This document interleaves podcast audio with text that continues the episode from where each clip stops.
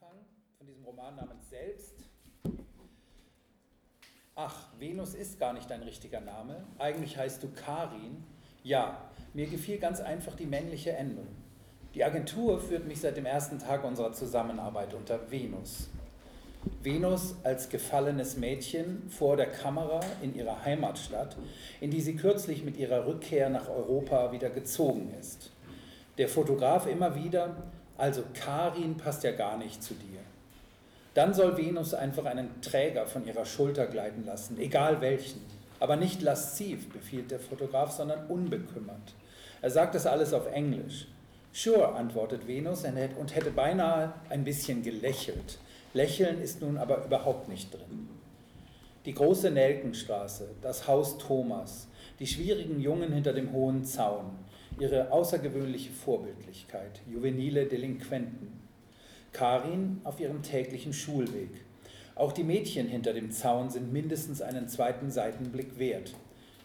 Die mahnenden Worte der Eltern, das Nicken der wohlerzogenen Tochter, der Umzug in den Taunus, das Abitur, die beiden Amerikas, die durchgehend geöffneten, nachts illuminierten Universitätsbibliotheken von Johns Hopkins und Harvard, der akademische Grad, Schallplattenläden, Zeitschriften über Musik, die undogmatischen Modestrecken der Musikmagazine.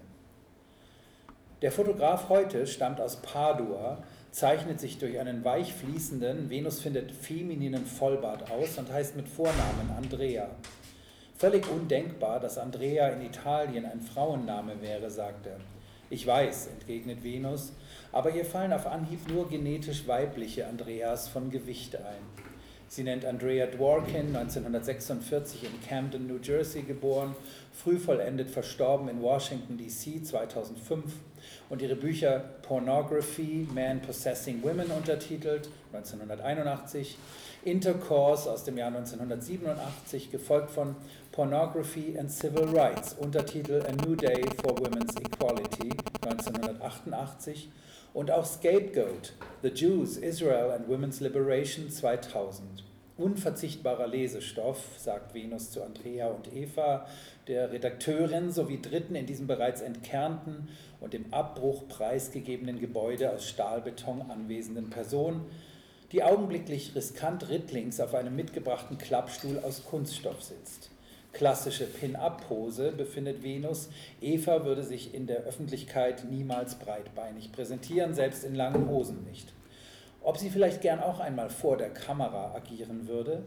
Evas nonchalante Art besitzt etwas ausgesprochen, ausgesprochen Körperbewusstes, sagen alle.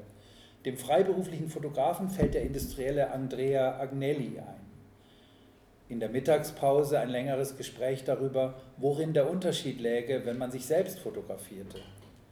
Cindy Sherman said, I feel I'm anonymous in my work. When I look at the pictures, I never see myself. They aren't self portraits.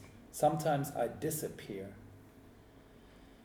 Eva als Kunsthistorikerin mit im vergangenen Jahr per Promotion abgeschlossenem Studium, ihre beinahe komplette Sammlung der Kataloge Cindy Shermans, aber man hat ja gar keinen Überblick mehr. Eva als Venus-Mitbewohnerin, die Mutter eine geborene Adam. Der Vater über alle Berge mit seiner zweiten Ehefrau, die gerade mal drei Jahre älter ist als Eva, im Großherzogtum Luxemburg verschollen. Venus urteilt über Eva komplett die Prinzessin das muss dein Papa so angerichtet haben. Venus auch zunächst, ganz Prinzessin, kann man ja auch ablegen wie ein Kostüm, sagt sie. Das hat sie jedenfalls während ihrer Studienzeit in den USA getan. Jetzt androgynes Model, überwiegend in den Modestrecken von Musikzeitschriften.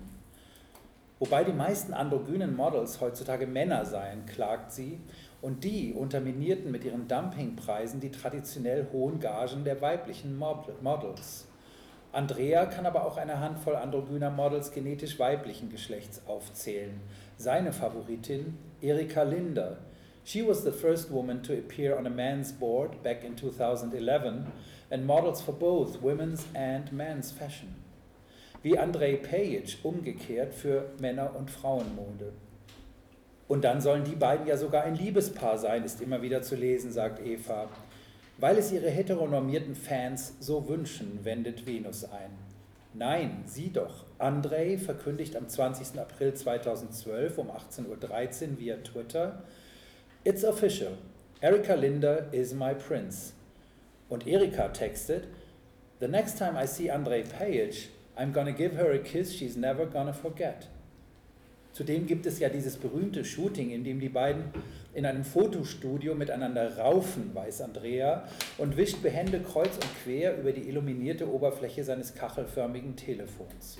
Schaut mal hier, wie Andrei Erika in die Wange beißt. Cute. Sie soll dabei übrigens auf einer Kiste gestanden haben. Huffington Post. The Battle of the Sexes shoot, commissioned for Forward by Elise Walker, puts Andre in woman's wear from Givenchy, Alexander McQueen, and Proenza Schuler, while Erica's clad in men's wear from Yamamoto, Rick Owens, and 3.1 Philip Lim. In the series of chic black and white photos, Page, in his trademark blonde hair, plays the feminine looking lead, while Linda's appearance, with her cropped hair and rugged clothes, appears traditionally masculine. Was hat sie da eigentlich für eine Tätowierung unter dem Arm? Lässt sich nicht entziffern. Allgemein bekannt, Rainer Maria Rilkes deutsche Dichterworte in japanischer Fantasiefraktur auf den Innenarm Lady Gagas tätowiert. Wortlaut: Prüfen Sie, ob er in der tiefsten Stelle Ihres Herzens seine Wurzeln ausstreckt. Gestehen Sie sich ein, ob Sie sterben müssten, wenn es Ihnen versagt würde zu schreiben. Muss ich schreiben? Habe ich auch schon fotografiert, behauptet Andrea. Der Klassiker, sagt Venus, wäre Schreiben, um nicht verrückt zu werden. Auch Casey Lagler arbeitet als Model für Männermode. Sie sagt, We're social creatures and we have a physical language of communi communicating with each other. But it would be a really beautiful thing if we all could just wear what we wanted without it meaning something. Aber wenn es keine Bedeutung gäbe, könnten wir sie nicht einmal gegen den Strich lesen oder kämmen, sagt Venus. Das wäre das Ende der Mode. Andrea jedoch hängt Casey Laglers Utopie einer Auflösung der geschlechtlichen Binarität an. Wäre doch echt toll, behauptet er. Erika bekennt, I love the fact that people I used to go to school with when I was a kid think I'm a lesbo and dating a hot girl named Andre. Eva bleibt dabei. Eigentlich steht Andre Page auf Männer. Kein Widerspruch wendet Venus ein, Erika präsentiert sich ihm doch als Mann. She makes him feel mighty real. Diese Konstellation gibt es ja jetzt noch einmal in David Bowies aktuellem Videoclip zu The Stars Are Out Tonight, in dem Saskia de Brau Andres Mann spielt. Sie ist zehn Jahre älter als er, aber noch immer Topmodel, sagt Andrea. Und die große Tragödin Tilda Swinton spielt David Bowies Frau. Und einmal macht sich Andrei Page in einer Art Traumsequenz über David Bowie in seinem Bett her, und küsst ihn. Hätte sich Bowie in seinem Clip auch von einem männlich gewandeten Mann küssen lassen, so weit sind wir noch nicht, befindet Andrea. Bowie sei seiner Zeit doch schon manches Mal voraus gewesen, sagt Venus. Was es aber ja eigentlich gar nicht gibt, bemüht sie sich rasch zu ergänzen. Manchmal weiß man auch überhaupt nicht mehr, wer hier wen spielt, beklagt sich Eva. Alle drei bewundern das brandneue von Floria Sigismondi, Marilyn Manson, Björk, Sigur Ross, Christina Aguilera geschossene Video David Bowies und eigentlich das ganze Album namens The Next Day, das eine Art Palimpsest zu seinem epochalen Album Heroes bildet. Sogar die alte Hülle wurde übernommen und überklebt. Rolling Stone. Bowie and Tilda Swinton play a nicely settled middle-aged couple whose comfortable existence is upended when a celebrity pair, Saskia de Brau and Andre Page, follow them home from the grocery store and take over their space, both physical and emotional. The couple's roles slowly reverse, calling into question exactly what Swinton and Bowie's characters mean at the market when they agree we have a nice life. Genderfuck, sagt Venus. Hot Topic findet Eva als Kunsthistorikerin, Frankfurt am Main und Bildredakteurin jede zweite Woche in Berlin. The Daily Mail wiederum verwechselt in ihren Bildunterschriften konsequent Saskia de Brau und André Page, freut sich Andrea. Sie ist bei denen die Frau, er der Mann. Zu komisch, finden alle. Auch im Fließtext. Andrea liest vor. After Bowie comes face to face with Page through a brick wall, De Brau climbs into his bed and plants a tender kiss on his face. while Swinton experiences a series of terrifying night tremors. The Guardian schrieb, Bad news for the authors of the blog Tilda Stardust, a noble attempt to prove that David Bowie and British actor Tilda Swinton are one and the same person through the painstaking juxt- juxtaposition of photos of the pair. Because here she is, starring in the video to Bowie's second single from the next day, The Stars Are Out Tonight, as his happily married wife. Of course he is married to himself, sagt Andrea und wischt weiter auf seinem Telefon herum. The All schrieb über das Video, it co-stars Tilda Swinton, who plays David Bowie's wife in the most masturbatory coupling we've seen since Mick Jagger married himself in the form of Bianca Perez Moreno de Macias in 1971. Venus ist aber der Meinung, dass masturbatorisches Denken gerade nicht tautologisch ausgerichtet ist. Andersherum, ob nicht auch in der Selbstbefriedigung Dialektik realisiert werden könne. Für einen kurzen Moment schließt Eva ihre Augen. In Hinsicht auf die Mode ist dieser Film ziemlich auf der Höhe der Zeit, befindet sie, und hat nun ihrerseits das Telefon gezückt. Also das ist jetzt schon 250 Seiten später von dem, was wir eben hatten. Hélène Sissou.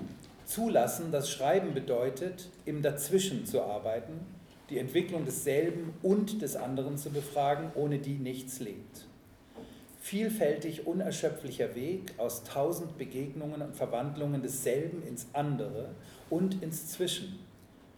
Schwindelerregende Durchquerungen des anderen, flüchtige, vergängliche, leidenschaftliche Aufenthalte in ihm.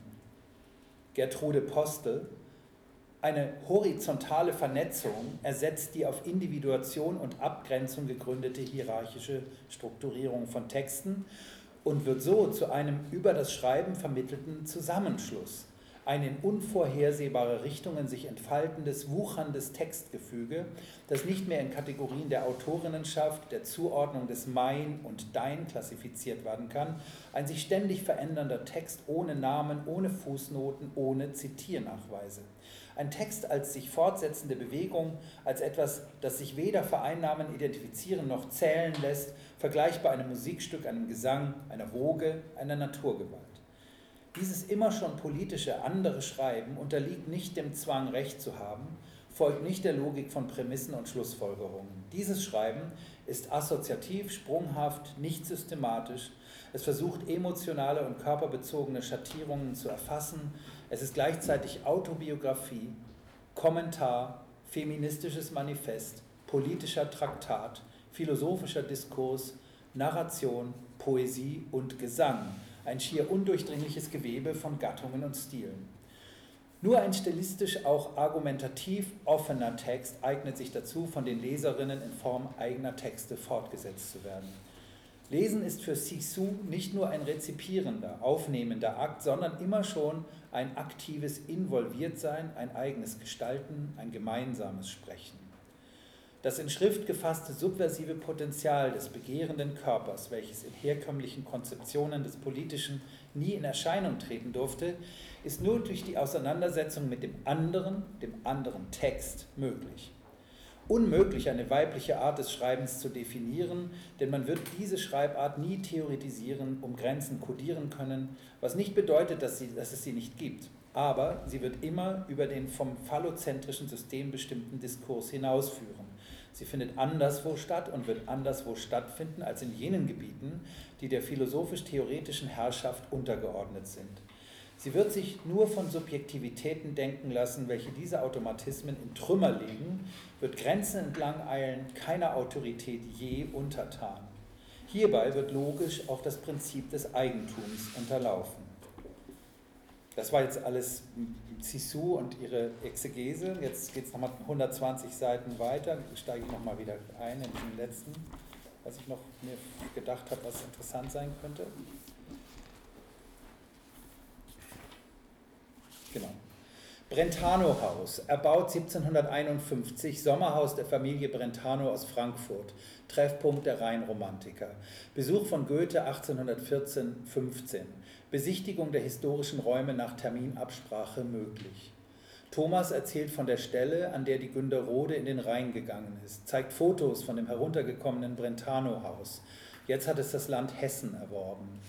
Die Straßenansicht mit der abblätternden Fassade, einen Verschlag mit gestapeltem Gestühl für Feierlichkeiten, Bezüge aus weinrotem Velour, eingetopfte Palmen, den kleinen Weinberg, Laubengänge, die Remise, den hölzernen Balkon über dem Eingang im Hof, auf dem sich Thomas, Bettina von Arnim und ihre Freundin Caroline von Günderrode vorstellt, die ihre Texte unter dem männlichen Pseudonamen Tian publizierte.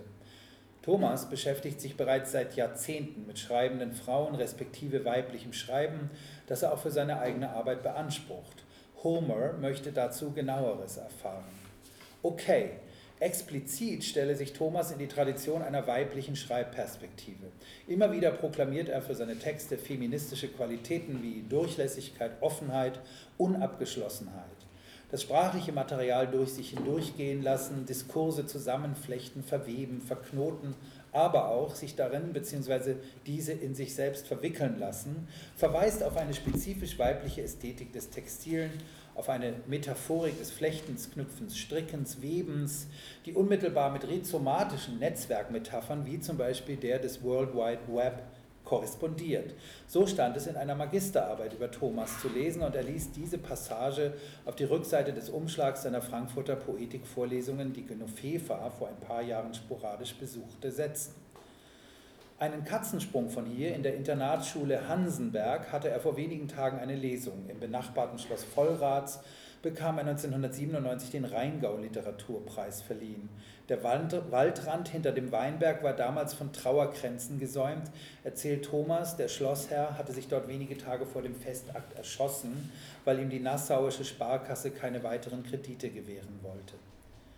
Venus und Sirius sitzen beim Mittagessen an einem Tisch in der zum Trottoir der, und der gegenüberliegenden Baustelle der neu entstehenden Altstadt hin geöffneten Fensterfront des Restaurants Margarete und reflektieren das modische Schuhwerk verschiedener Vorübergehender. Ein Abgeordneter der Partei Gerechtes Russland fordert von der Eurasischen Zollunion Ober- und Untergrenzen für die Absätze von Schuhen festzulegen, berichtet Venus. Extreme High Heels schadeten der Gesundheit von Frauenfüßen. Das gleiche gelte für absatzlose Ballerinas. Ein kommunistischer Parlamentarier Russlands schlug vor, Frauen bis zum Alter von 40 Jahren das Rauchen zu verbieten, ergänzt Sirius. Ging ebenfalls kürzlich durch die Zeitungen. Außerdem hat eine Anfang des Jahres verabschiedete Vorschrift bereits zur Folge, dass in Russland, Belarus und Kasachstan keine synthetische Spitzenunterwäsche mehr gekauft werden darf, da sie nicht genügend Schweiß aufnehmen könne, hätte sich aber auch feuerpolizeilich untermauern lassen. Wir haben bei unseren Shootings immer so unterschiedliche Sachen an, sagt Venus, aber ich weiß gar nicht, welchen Look du eigentlich an mir schätzt. Ich finde ja, du hast einen sehr selbstbewussten eigenen Look, entgegnet Sirius. Alles weitere, weitere wären dann schon wieder so durch Männerfantasien kontaminierte Wertschätzungen. Venus will sie trotzdem wissen. Männerfantasien, die du eben nicht offensichtlich bedienst, insistiert Sirius. Er meint seinen Blick auf ihren Po und dergleichen, den unwiderstehlichen Liedstrich, The Works. Heute steht ja in der Zeitung, sagt Venus, dass sich unser Kollege Andrei Page einer sogenannten geschlechtsangleichenden Operation unterzog und nun Andrea Page heißt. Schon gelesen, sagt Sirius. Sie wird fortan als weibliches Model und zwar in einer Kartei für Frauen geführt und darf selbstverständlich nicht mehr oben ohne laufen. Über die Art ihres chirurgischen Eingriffs möchte Andrea keine Auskunft geben. Venus wischt einen aktuellen Artikel des People Magazine auf ihrem Telefon herbei, in dem das androgyne Supermodel erklärt, I completely agree with Laverne Cox, who chose not to publicly discuss her genitalia and instead prefers to focus on uh, uh, focus uh, on Entschuldigung, weil da hier ist nämlich ein Druckfehler. Da muss ich jedes Mal, ja, habe ich schon, das zweite Auflage, weiß man nicht, ob die überhaupt kommt. Genau. Äh, to, to, Entschuldigung, ich mache den Satz nochmal. Ähm, I complete, completely agree with Laverne Cox, who chose not to publicly discuss her genitalia and instead prefers to focus and advocating an activism within the trans community. Fazit, What's in between anyone's legs is not who they are. Doch dennoch beschleicht Sirius ein leichtes Gefühl der Enttäuschung. Auch Venus findet, mit Andres Sex Reassignment Surgery werde letzten Endes dichotome Heteronormativität fortgeschrieben. Unsere sexualisierten Körper seien zwar letzten Endes nichts als Effekte performativer Wiederholungen, doch diese repetitiven Akte unterlegen, so verspielt sie auch immer sein mögen, eben zugleich zwanghaft jener heteronormierten Ordnung, welche nicht nur den privaten Schritt zum Penisjob nahelege, sondern ständig fragwürdige politische Ausschlüsse produziere.